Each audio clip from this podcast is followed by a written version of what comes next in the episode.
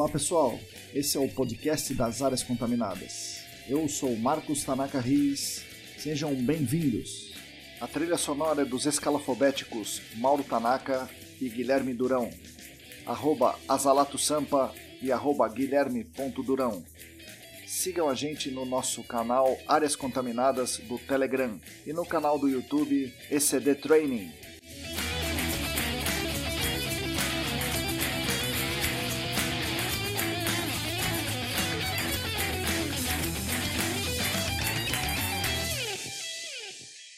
Olá pessoal, bem-vindos ao nosso podcast Áreas Contaminadas. Nesse episódio eu converso com meu amigo João Paulo Dantas. O João Paulo, como vocês vão ver na, na, apresentação dele, é geólogo, ele também é nosso aluno no gerenciamento de áreas contaminadas. Ele tem muita história bacana para contar é o foco desse podcast, das histórias que ele conta, como formar uma boa equipe. Ele formou uma equipe de trabalhos de campo na, na Rastec, a Rastec é a empresa que ele trabalha, ele montou uma equipe, depois ele saiu de onde ele estava, da sede dele no Rio de Janeiro, vem para São Paulo e trabalha um outro tipo de comunicação. É, ele saiu do, do campo para o escritório, onde ele lida com muita gente também de nível superior, engenheiros ou geólogos, e ele trata muito da importância da comunicação nesse episódio aqui do podcast, e acho que vai ser interessante. Recomendo que vocês ouçam com atenção as histórias dele. E mais, ele dá uma dica muito valiosa. Ele dá uma referência sobre um calculador de risco para a intrusão de vapores, tá? Esse,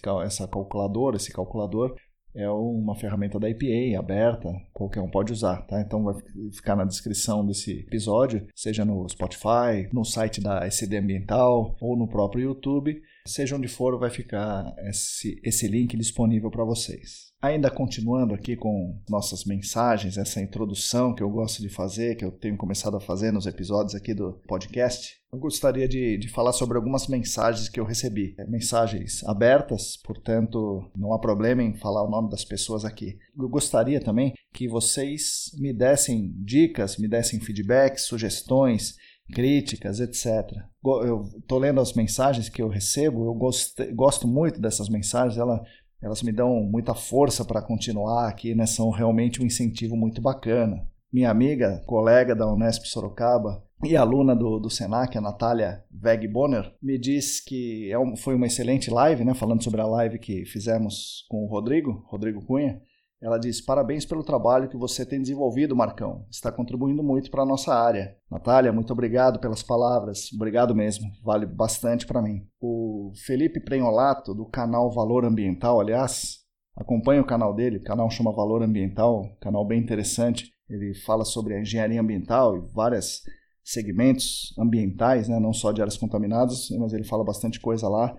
Recomendo que vocês acompanhem o canal dele. Ele disse que continua acompanhando o canal. Para quem trabalha com gerenciamento de áreas contaminadas, o conteúdo é fantástico. Felipe, obrigado pelas palavras também. Minha aluna Deborah, ela diz, diz assim: sempre com excelentes conteúdos e uma didática inigualável. Parabéns né, para mim, professor Tanaka.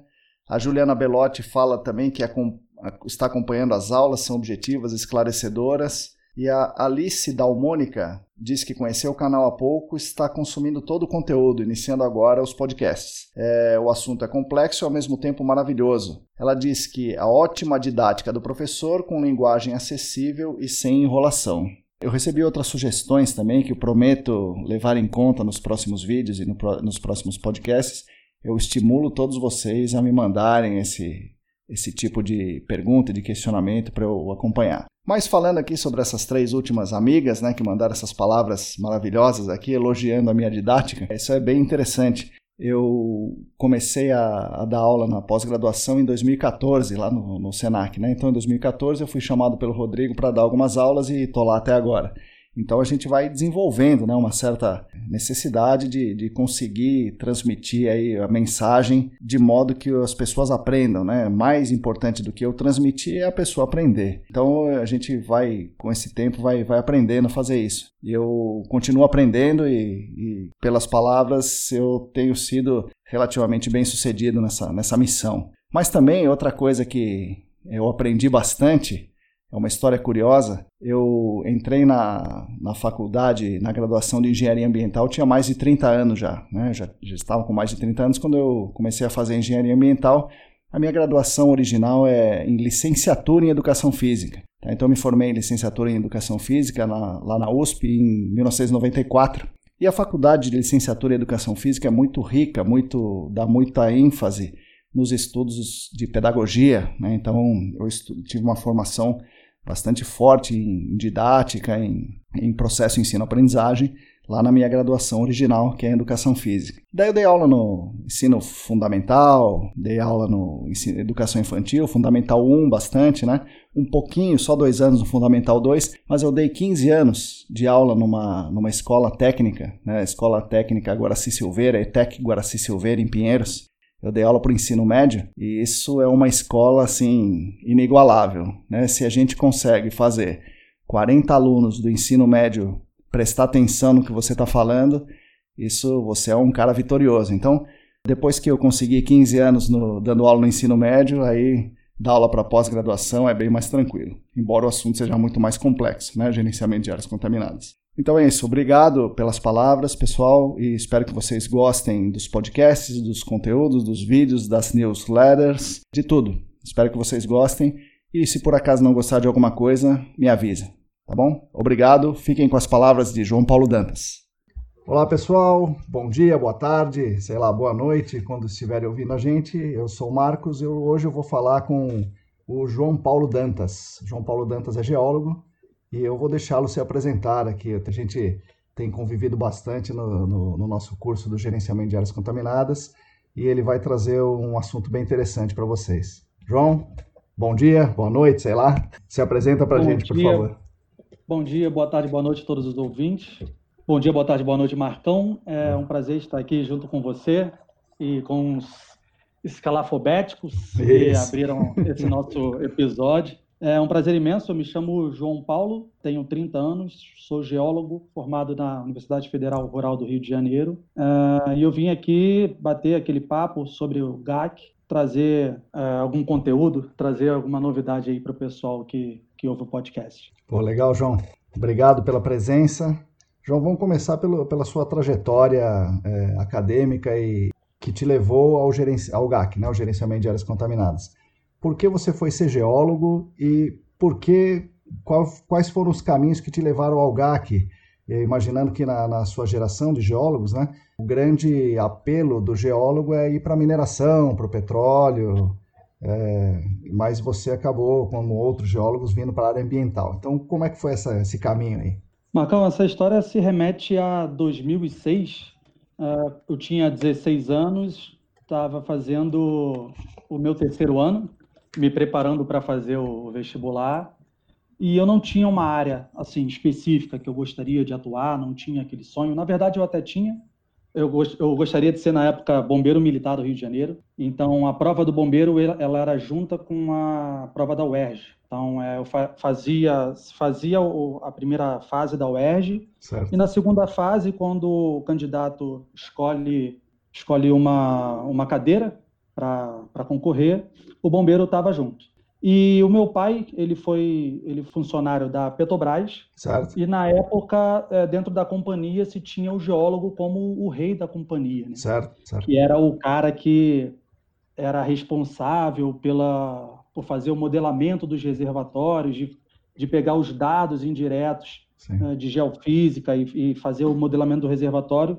Então, ele via esse grande destaque, ele via um potencial para atuação até pelo advindo do pré-sal, naquela Sim. época ainda não estava tão concreto, mas ele de dentro da companhia conseguia vislumbrar esse horizonte. Legal. Então ele botou aquela pilha em mim, na, na, nas faculdades às quais eu concorri, eu comecei a, a diversificar os cursos. Na verdade, eu não pus geologia para tudo. Certo. Eu pus geologia na UERJ certo. E, na, e na Rural. Certo. Uh, eu não pude fazer a prova do bombeiro, porque é, eu, eu, eu, estudava, eu era um ano adiantado na, na, escola, então eu tinha 16 anos, e pela, pela idade eu, eu fui travado. Certo. Acabou que no, no resultado, passando de 2016 para 2017, é, eu tive aprovação na UERJ e na UFRJ e na, e na Rural uh, ah, para geologia, e eu acabei optando pro, pela Rural. pra, por fazer geologia. Certo. Dentro, dentro da geologia, como você falou, as duas maiores vertentes, a mineração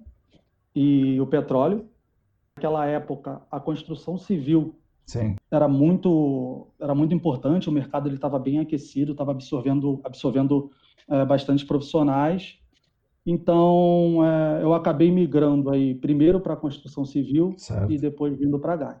Durante o curso de geologia, é, eu não tive assim uma ah, uma área que eu gostaria de seguir, algo que eu me apaixonasse. Certo. É um curso que ele é muito generalista, Certo. Uh, além de específico. Na verdade, a geologia ela, ela é muito bonita uh, em sua forma generalista. Certo. A forma específica é, é bem bem pesada. Então, Sim. o pessoal que que está fazendo geologia, que pensa em fazer geologia, é um curso bastante legal e bastante diversificado. A gente vê na- nas aulas que você gosta da geologia, né? Assim, é, aplicada ao, gerenci- ao GAC. Você gosta bastante da geologia aplicada ao GAC, você sempre conversa sobre isso, se remete a isso. É, e daí agora eu vou fazer um outro tipo de pergunta para você. Você gosta mais da geologia ou do Botafogo? A torcida do Botafogo diz que, que o botafoguense ele não escolhe, né? Ele é escolhido. Então, o botafoguense em si, é, a partir de um determinado ponto da vida dele, ele descobre que ele foi escolhido. Então, uma das grandes paixões da minha vida é, é o Botafogo, com certeza. né? Legal. Tá. Mas voltando um pouquinho na, na primeira pergunta, acabou que eu não, não respondi ela por completo. Como que a GAC surgiu na minha vida? Isso. Como eu disse anteriormente, eu vim do, tinha aquele background de, de construção civil, então eu tinha experiência com é, sondagens SPT, sondagens rotativas, é, ensaios de palheta, é, o próprio CPT, a retirada de amostras informadas com o amostrador Shelby.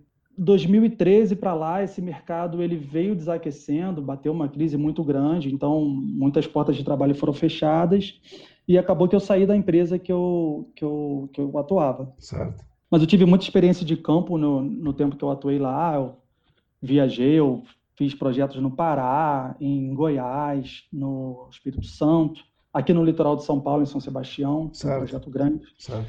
E então eu trazia essa bagagem. E na época eh, eu tinha uma namorada que ela trabalhava com GAC, ela tinha começado a trabalhar com GAC. Então a gente tinha muito conteúdo de conversa sobre o GAC. E foi aí que eu comecei a dar aquele estalo de, poxa, Esse negócio é legal. esse negócio é legal e eu, e eu tenho que contribuir com esse negócio. Sim, com essa experiência da Então- geotecnia contribui muito, com certeza. Então, a, a partir desse contato, eu, eu comecei até a me interessar mais e começar a ler algumas coisas específicas sobre o GAC, nada muito aprofundado, mas para poder ter aquela conversa, para poder ter aquela troca de, de, de informação. Em 2017, Certo. eu vi na internet o anúncio de uma vaga para a Hashtag e eu resolvi me inscrever. Eles Certo. procuravam especificamente um geólogo. Como eu, eu- eu tinha formação em geologia, eu, eu resolvi me inscrever. Então, fui chamado, fiz o, o processo seletivo. Quem me entrevistou foi o meu gerente atual, Marcos Vinícius. Certo. Ele apostou em mim, eh, entrei na Hashtag e estou aí até hoje, uns três anos e meio. Legal, eu conheço bem o Marcos também, né? Bem, sim, né? Ele foi, foi nosso aluno também na remediação, é um cara, um cara bem dedicado, bem estudioso e certamente vocês se deram bem ali nesses três anos e meio. Com certeza, com certeza. E daí você entra no, no GAC, trazendo essa bagagem. Poxa, eu conheço muita gente que, que vem da geotecnia, né? Tem a, a Luana, é, que foi aluna nossa e é parceira de trabalho minha, e tem o Newton, né? Que, que participou da nossa live aí, que, que a bagagem toda que ele tem, ele trouxe do, do- da geotecnia. Então, a, a, a descrição do material, né? A descrição do, do, do material da de sondagem, é, a experiência que vocês trazem do campo é excelente. Você ter traba trabalhado com o VN-Test, né, a, a palheta, provavelmente torque, né, no SPT, o CPTU e tal, te dá uma visão muito importante para nós, né, que pouca gente no GAC tem. Então isso é uma vantagem importante que você que você traz, sim. Verdade, Marcão. E eu tive sorte que na entrada, na minha entrada para para a empresa, para a Hashtag, eu fui alocado em um projeto no qual ah, o ponto central era a remediação da, da, da fonte secundária por escavação. Certo? Então, nós tínhamos a oportunidade, dentro do contrato, de fazer uma investigação para remediação que é algo que é, é, é tão tão batido por nós, né? Sim. Como tão necessário e que nem sempre a gente tem essa oportunidade. Sim.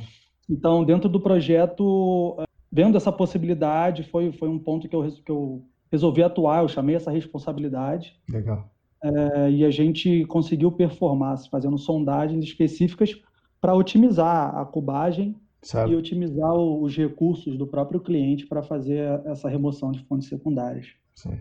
Esse foi um projeto bem interessante, né? é, não só é, tecnicamente, né, no, no sentido de, de, dar o resultado que o cliente precisava, que vocês queriam, mas foi um projeto interessante no sentido do seu crescimento dentro da empresa, como um gerenciamento de projetos, de pessoas. Conta um pouco como é que foi essa, essa dinâmica aí, João. É, na, na hashtag, a gente tem essa, essa oportunidade de troca, né? de troca de conhecimento troca de conhecimento e da, da própria uh, desenvolvimento da equipe em si. Eu vi essa oportunidade nesse, nesse, projeto e a gente fez uma análise do equipamento que a gente tinha, então Sim. eu identifiquei assim poucos equipamentos que precisavam para a gente começar esse trabalho de investigação para remediação. Certo. E na época uh, eu, eu, lidei com auxiliares, os auxiliares não tinham nenhuma experiência. Certo. Então o, meu primeiro desafio foi uh, pegar aquela galera, selecionar dentro dos colaboradores que a gente tinha, o pessoal com um perfil mais voltado para o campo, mais voltado para o trabalho de sondagem, e começar a, a educar a, essa equipe para o trabalho de sondagem desde o começo. Eles então, não foi... eram não eram da sondagem, eles eram eles não eram das sondagens, eram, ah. eram auxiliares gerais. Caramba! E é. o meu desafio foi transformar eles em sondadores e auxiliares de sondagem. Nossa, certo. V vamos ver como é que você conseguiu. e foi muito legal porque é, eu fui a campo e eu ensinei o beabá, né? Certo. É, quais equipamentos nós utilizamos, é, como utilizamos os equipamentos, como fazemos as montagens.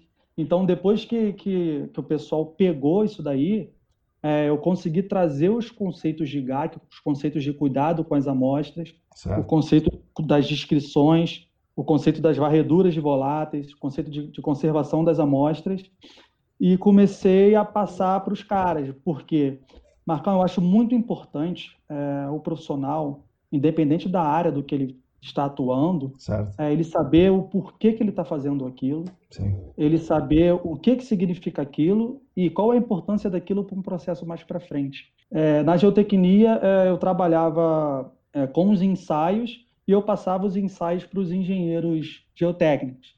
Então eu não, não, eu não via o produto final.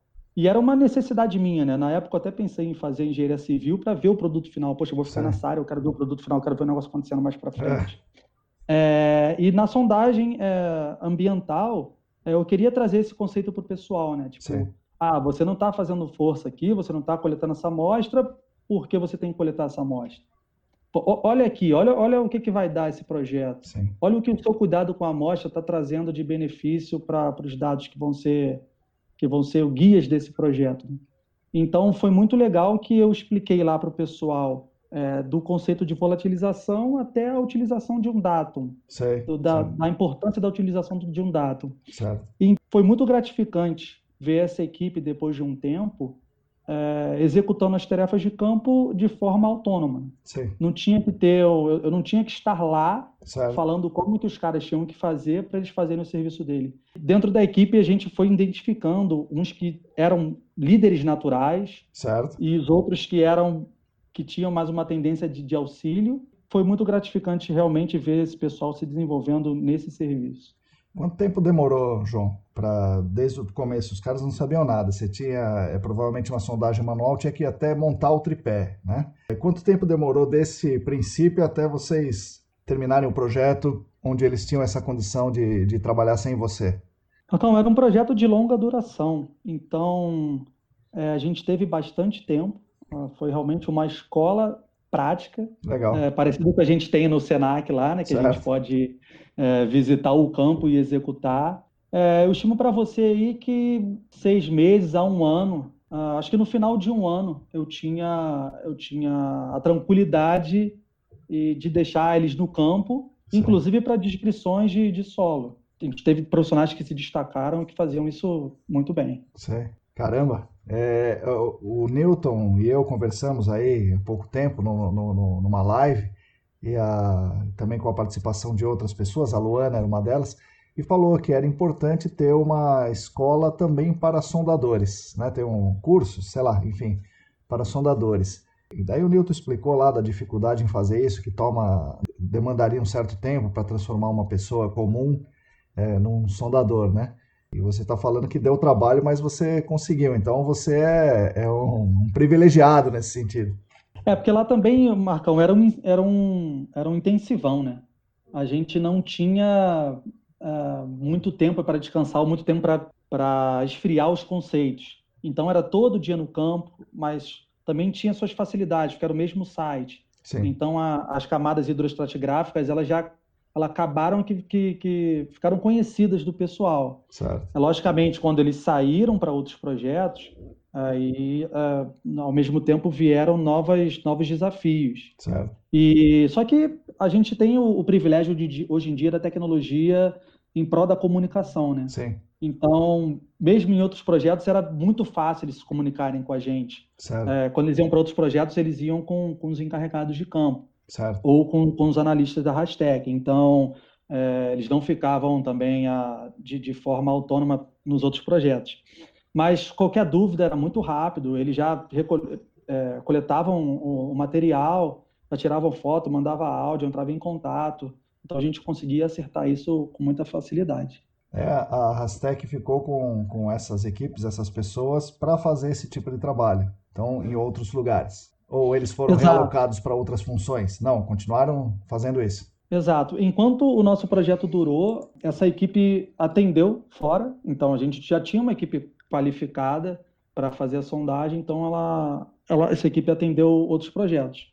É, quando o nosso projeto terminou, ela continuou atendendo outros projetos. Na verdade, essa equipe sofreu uma mudança. Né? Hoje em dia, não é a mesma equipe original, ela ainda continua, mas com outros integrantes. E daí você é, terminou esse projeto e, e, em que momento, ou durante o projeto, ou depois do projeto, que você veio para São Paulo? Como é que é a diferença, é, o trabalho né, do, no Rio de Janeiro, em São Paulo? Marcão, a gente, a gente, é, nós temos uma equipe é, de gerenciamento de áreas contaminadas aqui em São Paulo e nós mantínhamos uma equipe técnica de gerenciamento de áreas contaminadas no Rio de Janeiro também. Certo.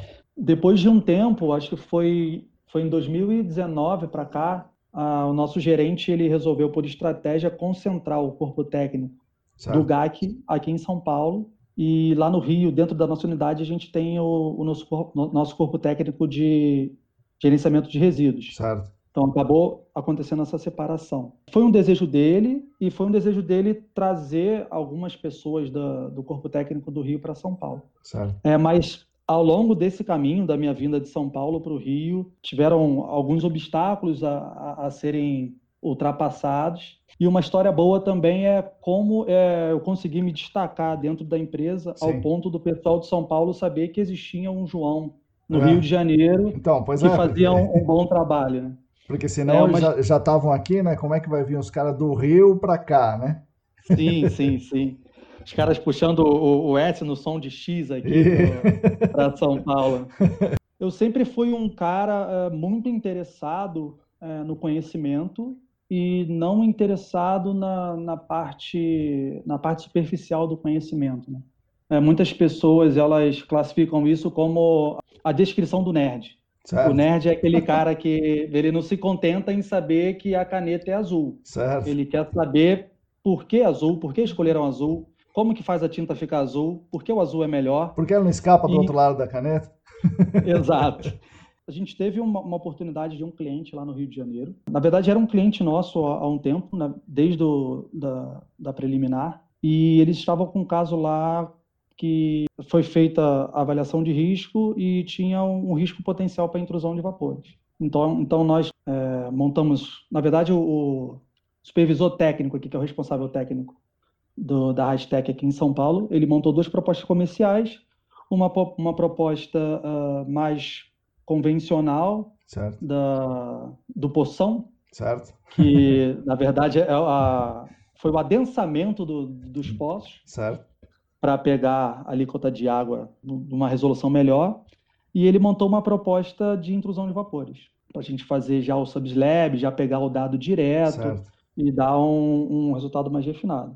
Fizemos a apresentação para o cliente, uh, conseguimos mostrar que o subslab era muito melhor para a finalidade que ele, que ele precisava, e aí caiu no meu colo esse desafio. Faz lá subslab faz lá o subslab, interpreta lá o subslab e traduz o subslab para o órgão ambiental do Rio de Janeiro. Certo. Foi um desafio muito grande, mas como eu te falei antes, eu não quis ficar na superficialidade do, do assunto. Então, foi um tempo que eu me dediquei para aprender sobre o, sobre, o, sobre o assunto. No caso, na época, isso foi no final de 2017. Certo. Eu lembro que dentro das minhas pesquisas, uh, eu achei a Visley, que é a a Vapor Intrusion Screen Levels Calculator, certo. da EPA. Certo. Eles tinham lançado a versão 3.5 em junho de 2017. E eu comecei a fazer a minha pesquisa para esse trabalho lá para outubro de 2017.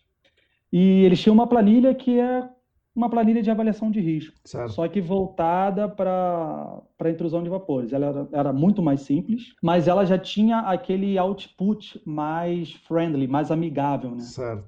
E, e mais digerível, assim, para quem para quem vai consumir esse, esse é, resultado. Vapores hidrocarbonetos, João? Ou, ou, vapores em geral? É, em geral, em geral, ah. em geral.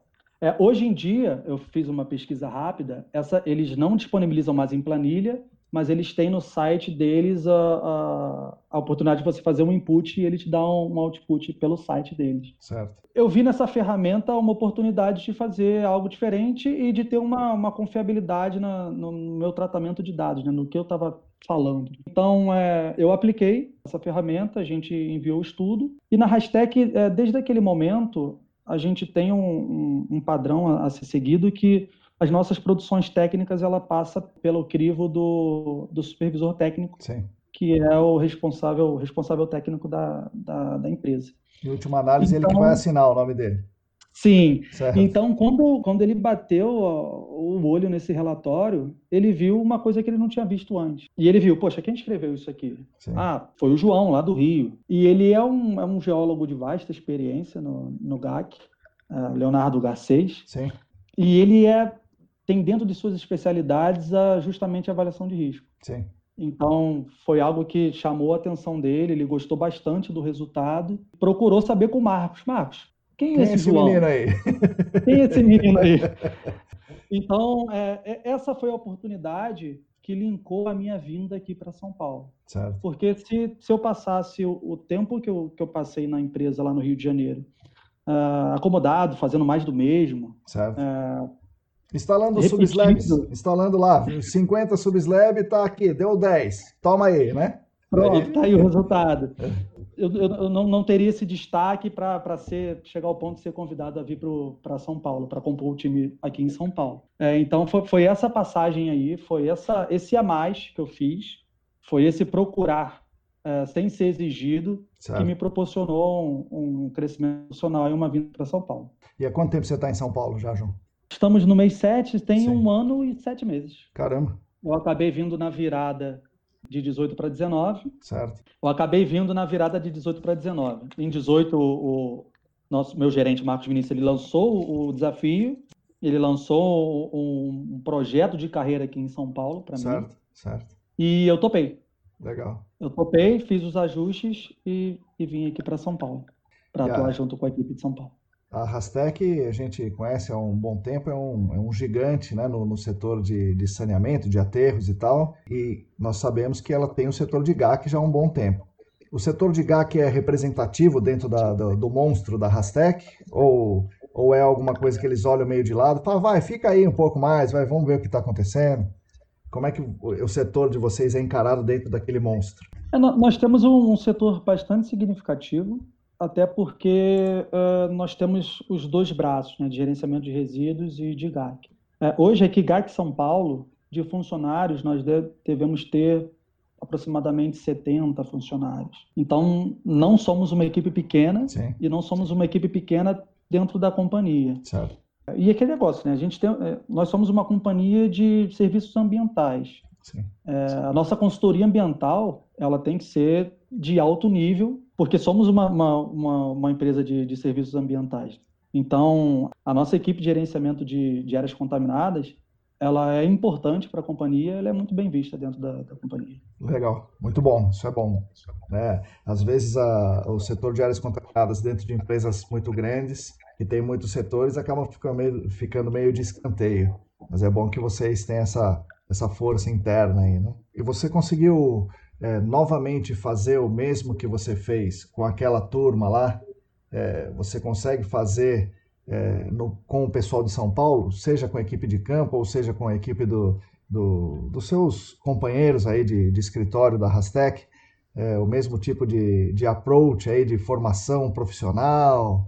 É, como é que está essa, essa parte com você agora? Então, Marcão, aqui em São Paulo eu acabei é, encontrando dois grandes gerenciadores de áreas contaminadas, eu já os considero assim, são meus colegas de Rastec, são meus colegas de, de Senac, que é o Danilo Lopes e a Débora Oliveira. Certo. Então, no primeiro momento, a gente teve uma sinergia muito grande, uma troca, uma troca muito grande de, de informação e conhecimento, cada um em sua área específica. Eu sou geólogo, a Débora é engenheira ambiental, o Danilo também é engenheiro ambiental. É, nós temos backgrounds diferentes, atuações e clientes diferentes, mas a gente fala a mesma língua. Né? Certo. Então, rolou essa sinergia e rola essa troca muito grande na gente e partiu da gente é, expandir essa comunicação dentro da empresa, na parte técnica. Certo. O Marcos Vinícius ele entrou com, com, uma atuação muito importante com a cultura do feedback. Então, hoje, o feedback dentro da, da, da nossa unidade é algo que está bem implantado.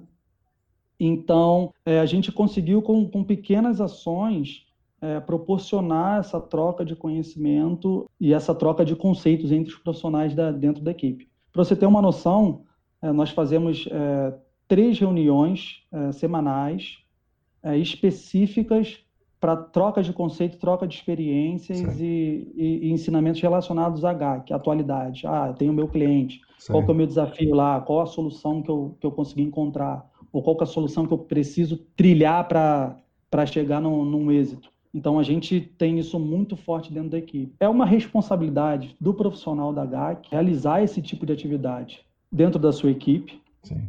seja com um cara que ele está mais tempo ou o cara que está menos tempo dentro da equipe. Eu costumo pensar muito nesse conceito de liderança Sim. e muitas vezes nem só a liderança de cargo, né, aquela liderança hierárquica, é a liderança de situações. Uh, vou te dar um exemplo aqui. Dentro do organograma da empresa, o analista de projetos ele está num cargo superior a um encarregado de campo. Certo.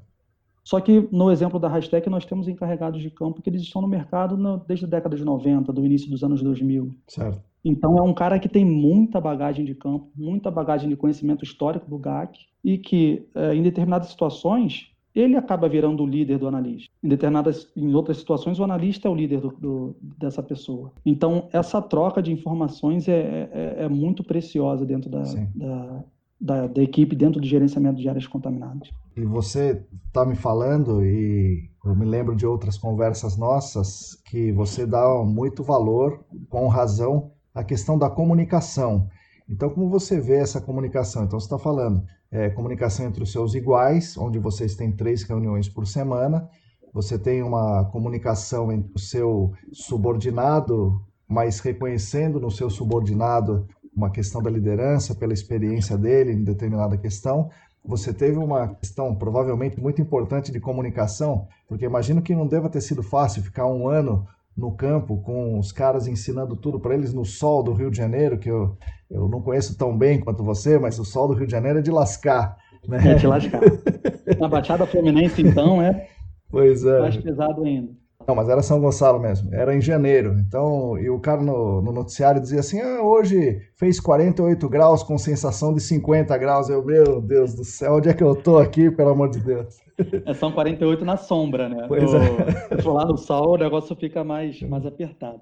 Mas então, como é que era é... essa comunicação numa, em situações como essa, com, com o pessoal que, que né, é, tá sofrendo ali, né? Então, como é que você conseguia deixá-los motivados o suficiente para desempenhar o papel? Então, Marcão, é, eu acredito que uma pessoa, uh, em, qualquer, em qualquer fase da vida, em qualquer atividade na vida, atividade profissional, uh, o relacionamento com a família, relacionamento com os amigos, é tudo tá em, a, a comunicação está intrínseca em, em, todos esses aspectos. Né? Então, quanto mais a pessoa tem esse aspecto da, da, contamin, da contaminação, a gente fala de gato, eu lembro de contaminação, da comunicação assim, é, mais refinado, uh, mais ela tem a agregar nos seus relacionamentos, sejam profissionais ou pessoais. Então, a, a minha tática de comunicação é conseguir me comunicar independente de com quem eu estou me comunicando. É até engraçado, né? O pessoal que me conhece brinca comigo, porque se eu vou no churrasco dos meus amigos é. e que os pais dos meus amigos, a família está lá, você me acha muito fácil conversando com o pai e com o avô do meu amigo. É, enquanto tem aquela galera que fica mais ali nos jovens. Sim. Então, é, eu procuro ter um conteúdo para passar ou para receber de todos os grupos de, de sociais ou todos os grupos hierárquicos dentro de uma empresa. Então, é, eu tinha uma comunicação específica com o pessoal que eu estava é, ali passando um pouco de conhecimento da sondagem. Eu tenho uma comunicação específica com o técnico do órgão ambiental. Eu tenho uma comunicação específica com meus gerentes, com meus superiores, com meus subordinados, com meu cliente. Certo. Então, é, é muito importante o desenvolvimento da comunicação justamente para você poder falar a língua de todos esses players, né? todos esses, esses interessados. Ao meu ver, é algo primordial para um profissional no GAC conseguir desenvolver a comunicação, uma comunicação específica para atender todos esses, esses interessados. Isso não é muito desenvolvido entre nós, os profissionais do GAC, né, João? Isso é, talvez pela formação, nós somos geólogos, engenheiros e tal, então a gente tem um pouco mais de dificuldade na, na, na comunicação. Você acha isso também ou não?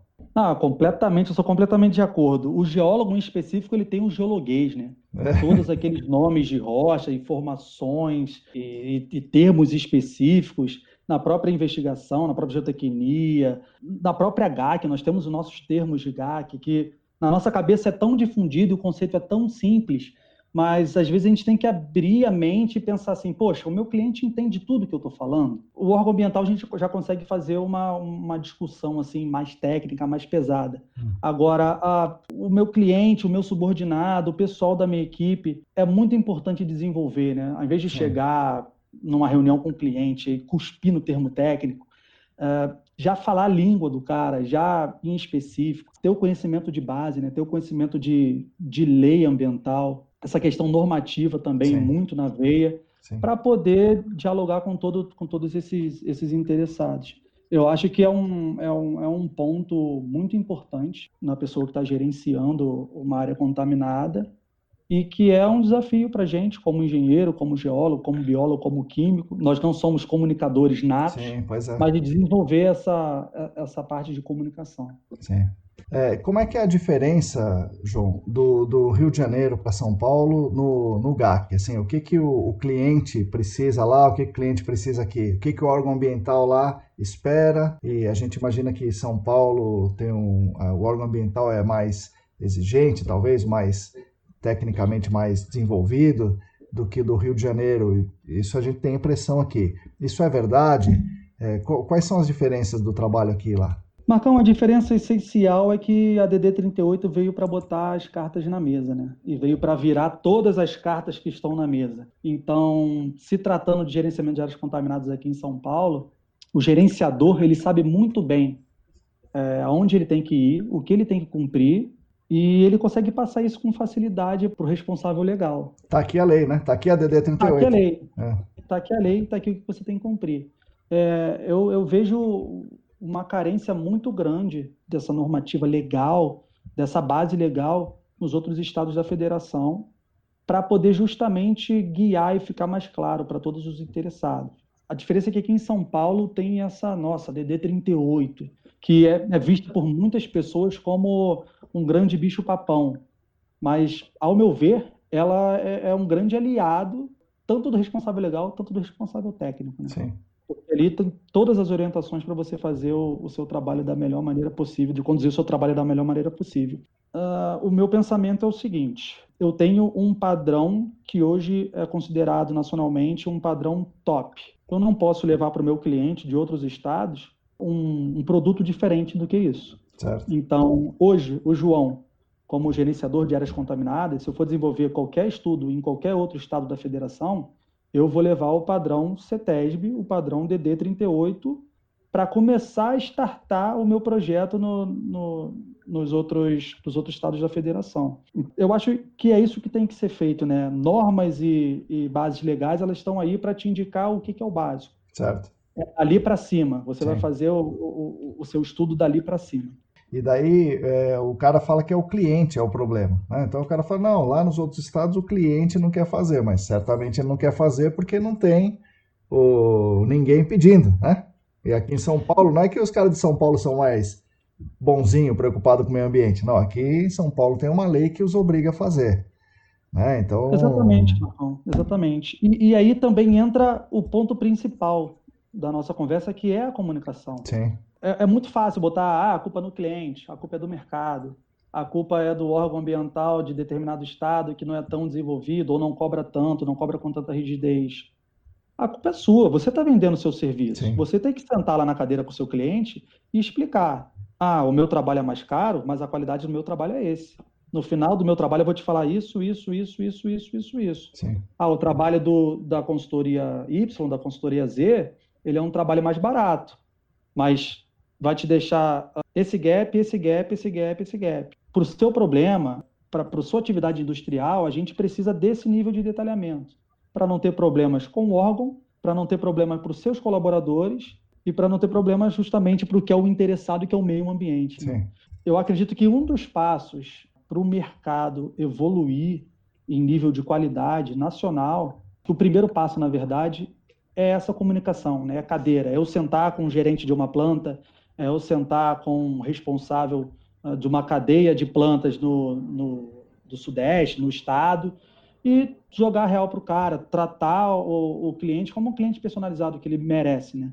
É, e mostrar o, as alternativas e a qualidade do serviço que você está propondo fazer. Muita gente pergunta para nós, né? Oh, a investigação tem que ser bem feita, tem que usar a ferramenta não sei qual, tem que é, adensar a resolução, ao coletar amostras de solo na zona saturada, muitas amostras para o laboratório e tal. E daí fala assim, não, não dá porque ninguém paga, né? Ninguém paga, o cliente não quer, o órgão ambiental não exige, e daí a gente volta na questão da comunicação. Quando me perguntarem isso ou quando te perguntam isso, você responde, ó, oh, o negócio é você se comunicar direito, explicar todas as, as situações para o cliente que ele tem que fazer isso. Não fazer isso é uma opção que, que deixa lacunas e deixa problemas ambientais. É isso que é, que é a, sua, a sua resposta para essas pessoas? Exatamente, exatamente essa a resposta. E aqui no Brasil a gente vive um problema porque, uh, como o gerenciamento de áreas contaminadas ele não é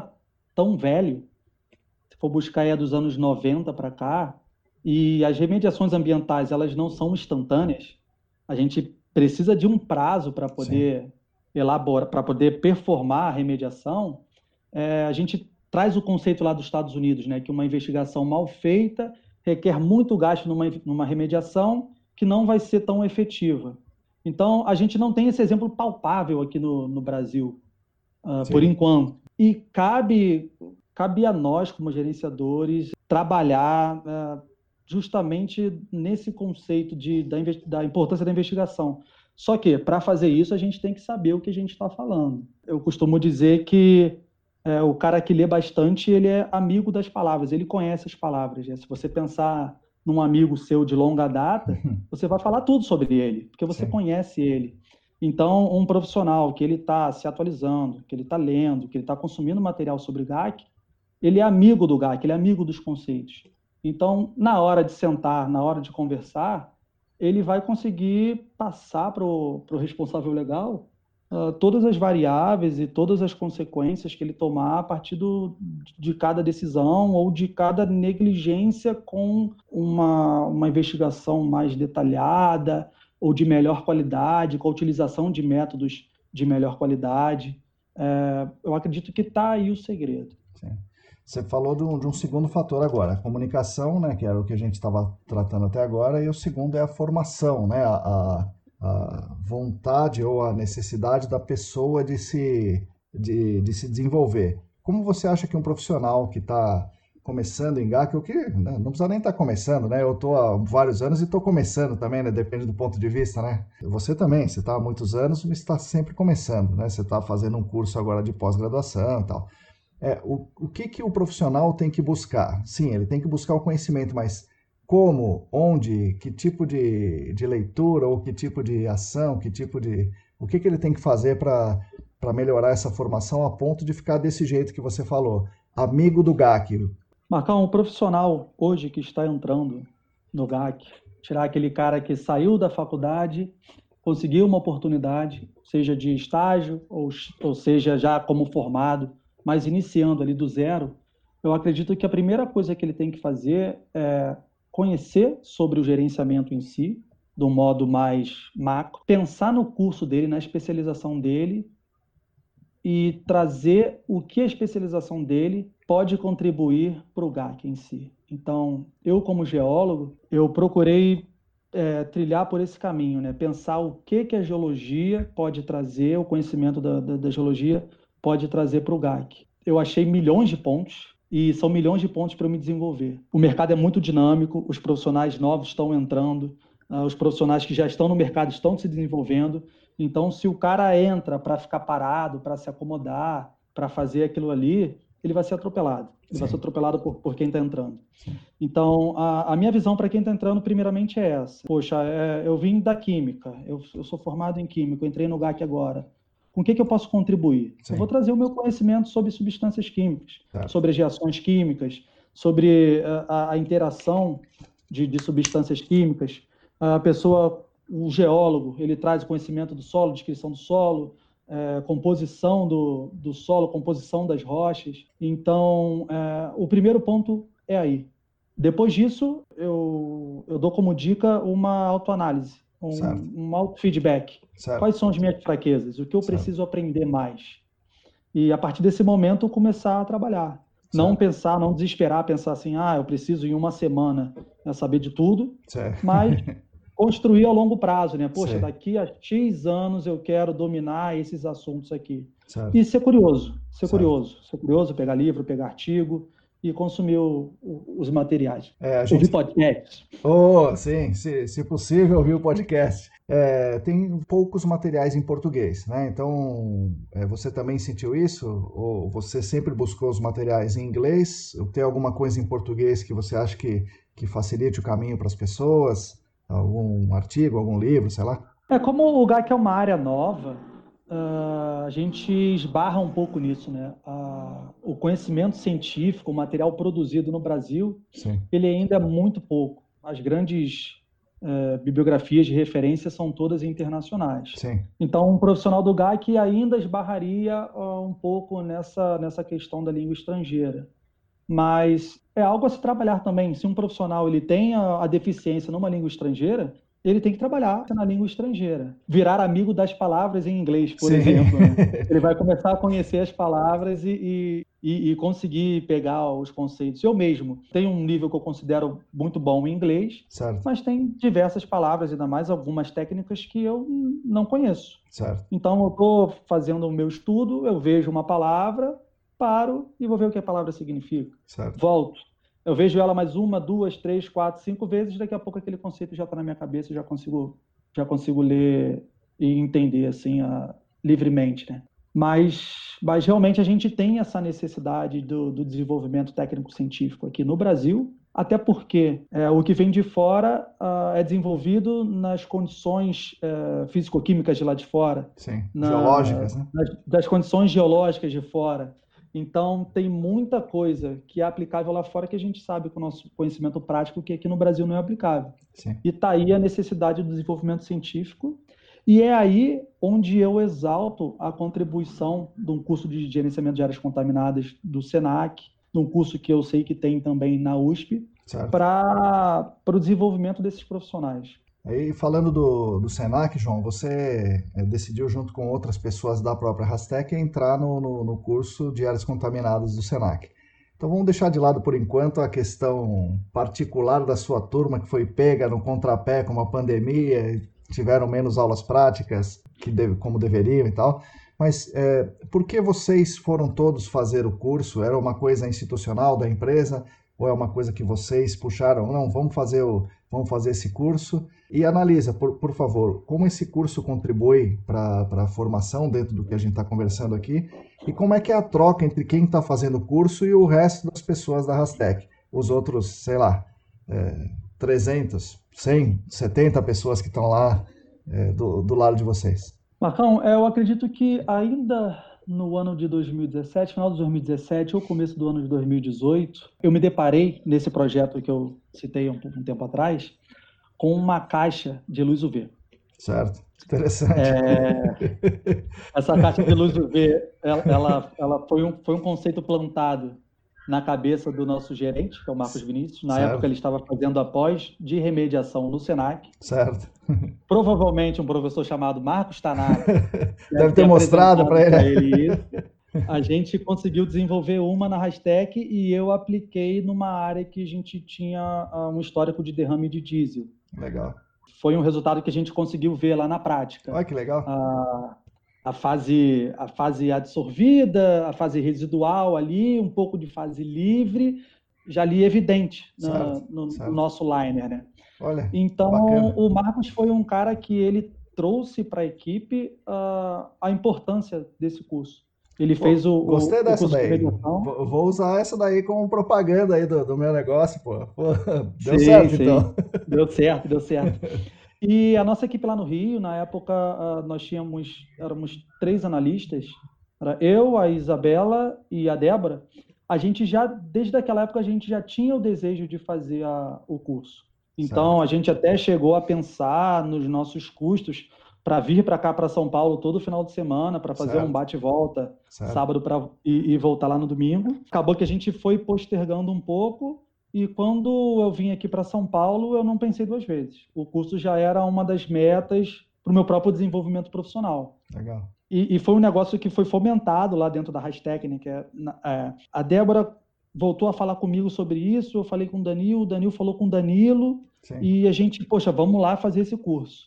e acho que foi uma das melhores coisas que eu fiz na minha vida uh, em relação à minha carreira profissional. O curso é um é uma explosão de cabeças assim, de conceito. Que legal. E não são conceitos que são jogados assim para você, ó, você tem que fazer isso. É, você tem que fazer isso por causa disso, disso, disso, disso, disso, disso, disso. Hoje eu posso dizer que eu sou um dos maiores defensores ali daquela linha de frente do amostrar o solo. Né? É, não, não tem como, não, não tem como não defender é, entrando, mergulhando de cabeça nos conceitos de, de, investigação. E é um ponto que ele é, ele é um ponto primordial, é um ponto muito forte nesse curso, é a investigação e o porquê do que você está investigando, os conceitos atrelados a isso. Sim.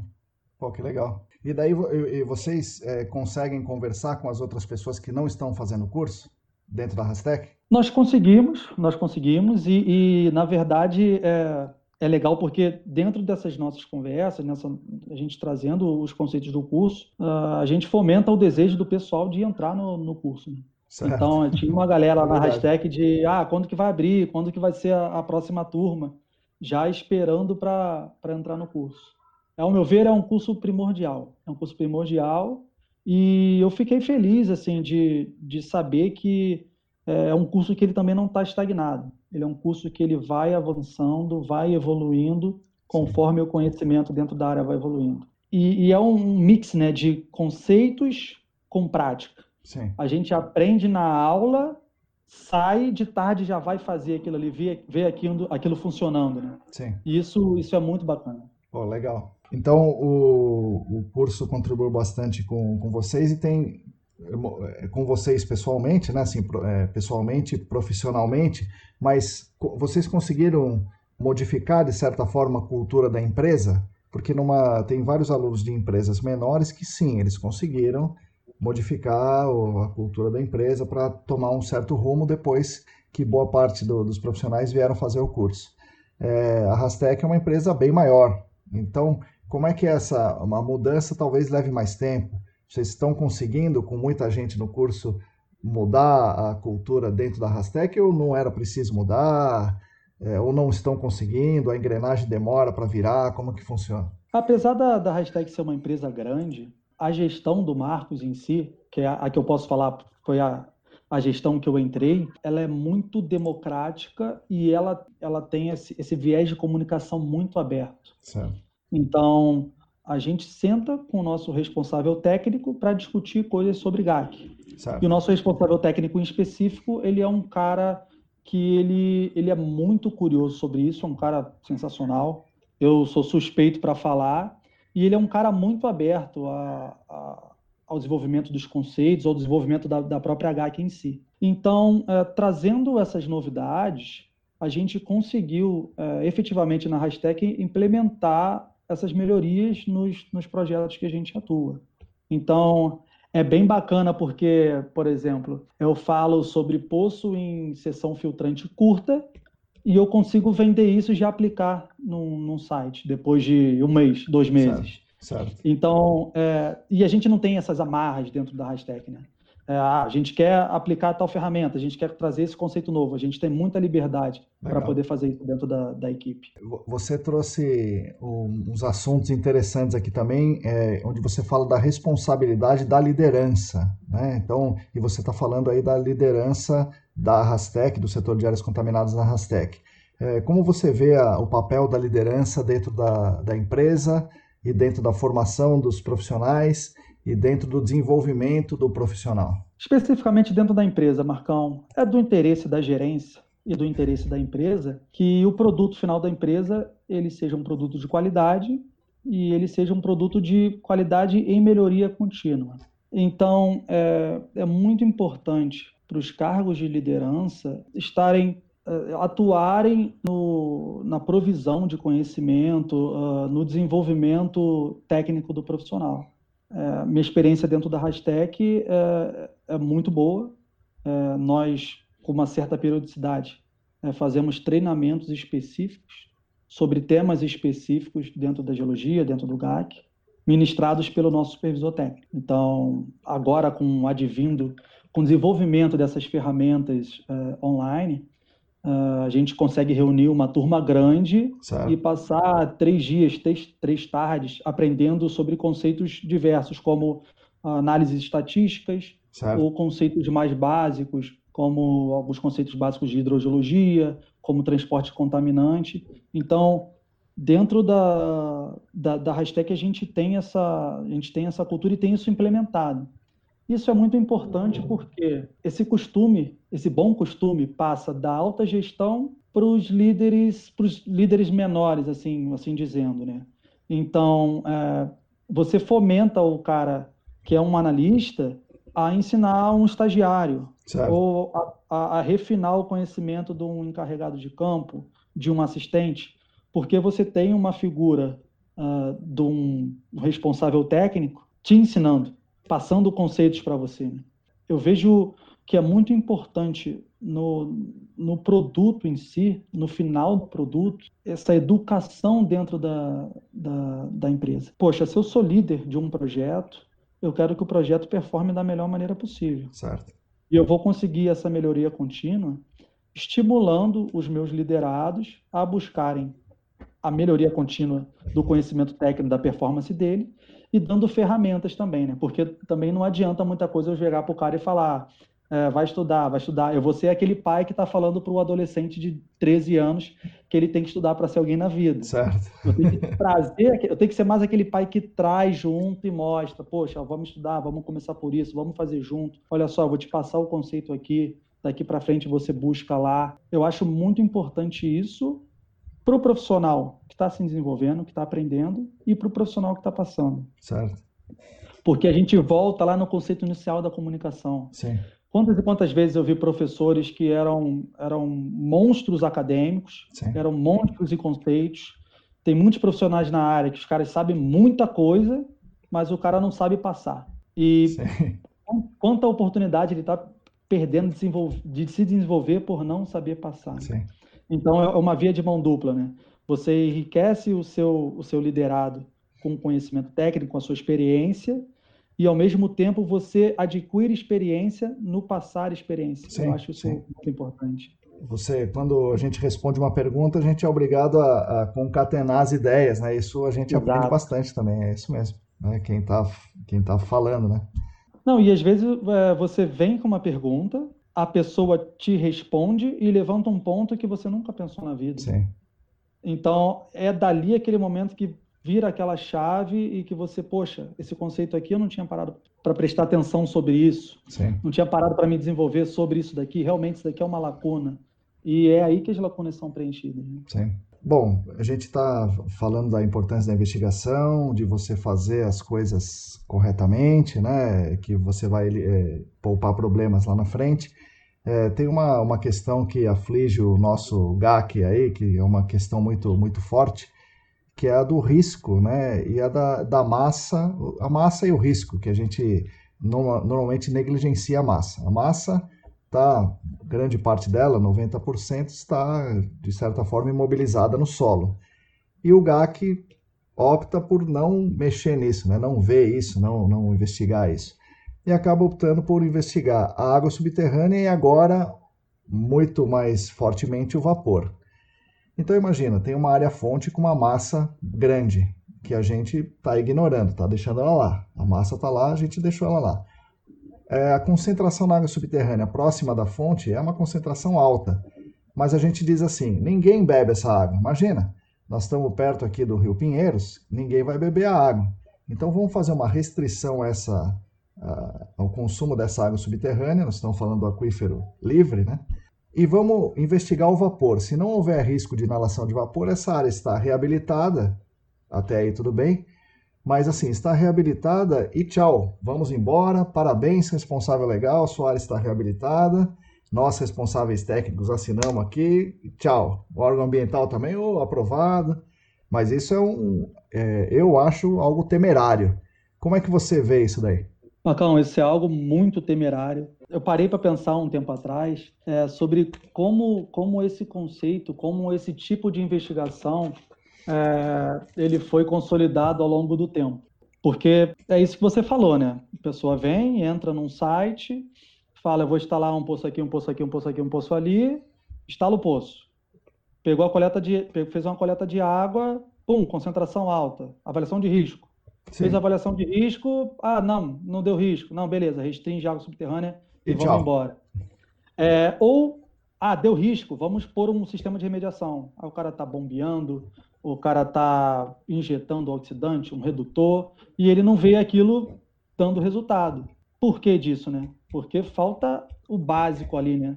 Da identificação da fonte, Sim. da investigação da fonte, Sim. da investigação do solo é, como é muito falado, né? A contaminação ela não surge em um ponto do, da matriz do aquífero porque ela quis surgir. Sim. Ela vazou de algum lugar. Ela foi derramada em algum lugar. Se perde muito o, o, o conhecimento do modelo conceitual, entrando já ali na confirmação, ou no viés de confirmação ou não.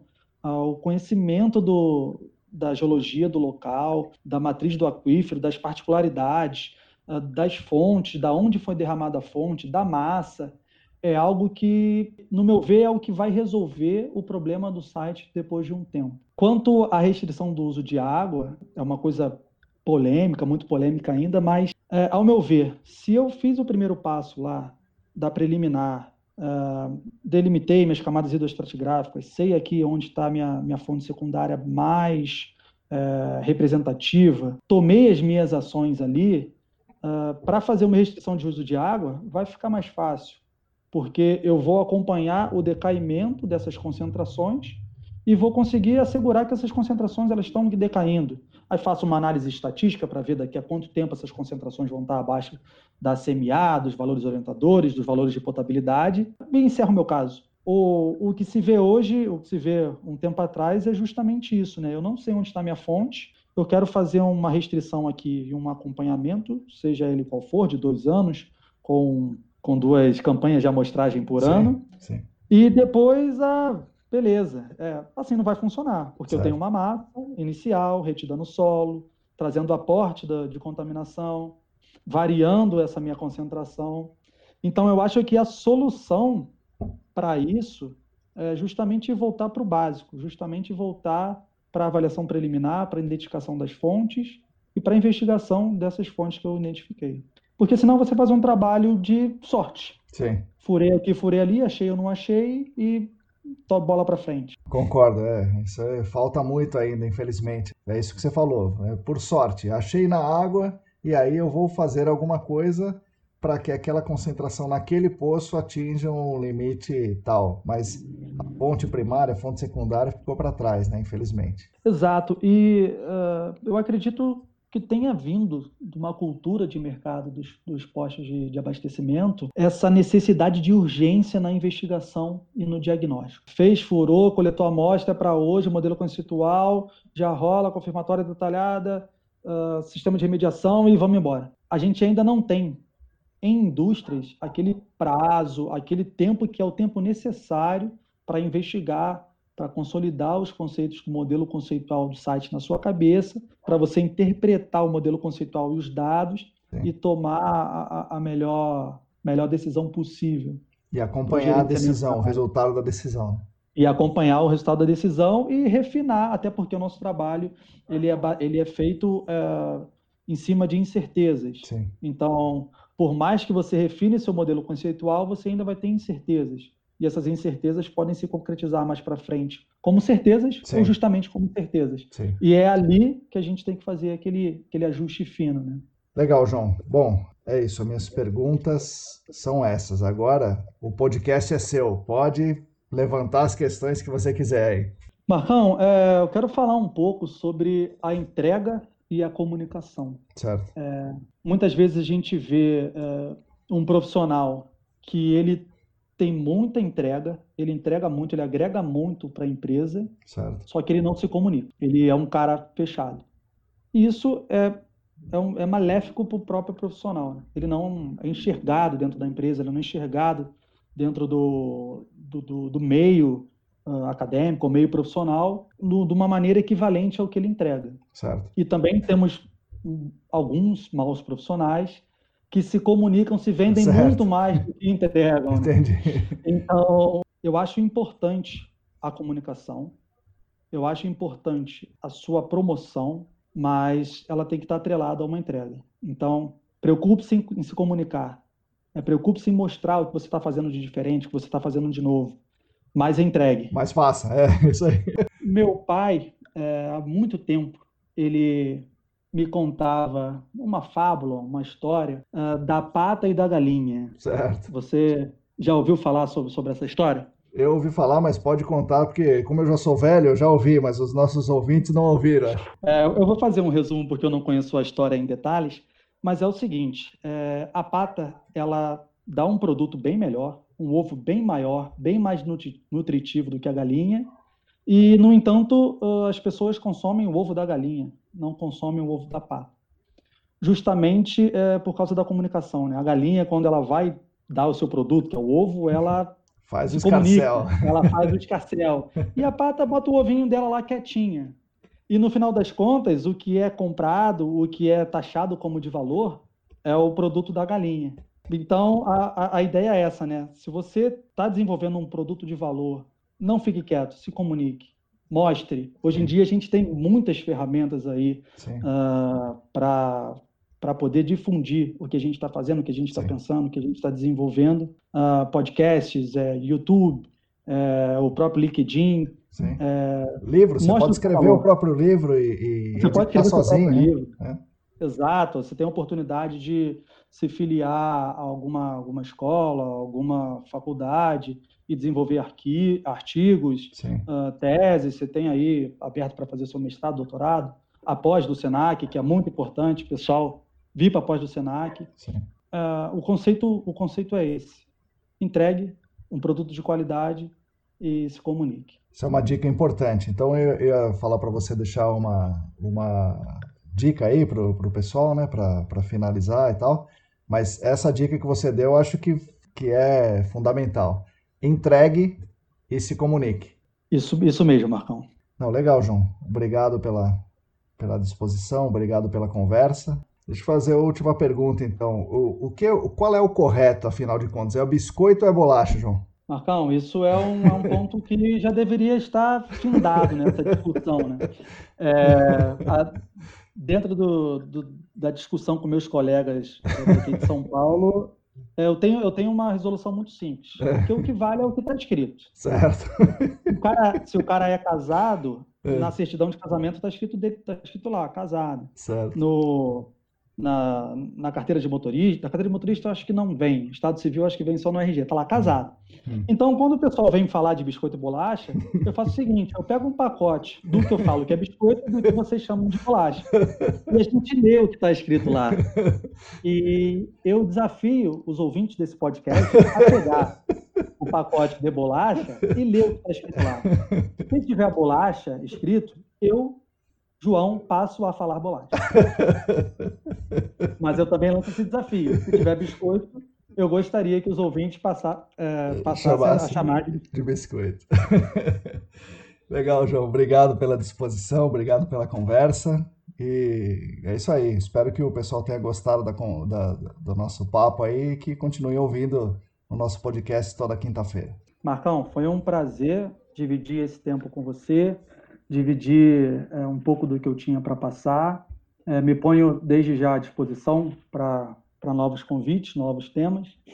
É, eu queria dizer o seguinte, é, deixar um último recado para o pessoal. Tem um, um, grupo musical, são artistas que eu gosto muito, e uma música ele retrata uh, com uma, uma, simples frase assim algo que eu que eu tento eu, eu trago para minha vida. Né? Ele diz que Cada um é o que sobrou de ontem, o que juntou de tudo.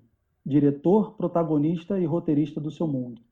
Então, lute. Lute pela sua vida profissional, lute pela sua família, lute pelos seus queridos, uh, se desenvolva, não passe nesse mundo de passagem, passe para fazer a diferença. Uh, você é capaz de, de se capacitar para fazer a diferença, uh, seja em qual área você atue uh, e ouça podcasts. Sim. Legal, João. Obrigado. Obrigado, então. Valeu, Marcão. Obrigado pela oportunidade. Olá, pessoal. Essa foi a minha conversa muito bacana com João Paulo Dantas, geólogo da Rastec, como vocês ouviram na, na história dele, né? Uma história muito interessante de muitas, é, muitas realizações, apesar da pouca idade. E vocês podem imaginar que eu só entrevisto geólogo, mas não, não é nada disso, né? Então, como eu falei no último episódio aí do, do Tomás, que também é geólogo, a gente está aberto aí a sugestões de temas de pessoas entrevistadas e tudo que for preciso, né, para contribuir aí com, com esse podcast e, consequentemente, com a diversão de vocês, com a formação de vocês e com o mercado de áreas contaminadas como um todo. Né? Essa semana tivemos uma live muito legal com o Rodrigo Cunha. É, estamos tendo esses podcasts semanais muito interessantes. Eu tenho já entrevistas gravadas com, com muita gente, eu não vou falar aqui para não estragar a surpresa, mas é, aguardem que já, já tenho muita gente para gravada já para eu editar e lançar nas próximas semanas. Gostaria que vocês continuassem me mandando sugestões de temas, muita gente mandou mas eu é sempre bom ouvir vocês, tá? Então, quem quiser me mandar sugestões, meu e-mail marcos@icdambiental.com.br ou vocês me acham facilmente nas redes. Muito obrigado mais uma vez. Até a próxima.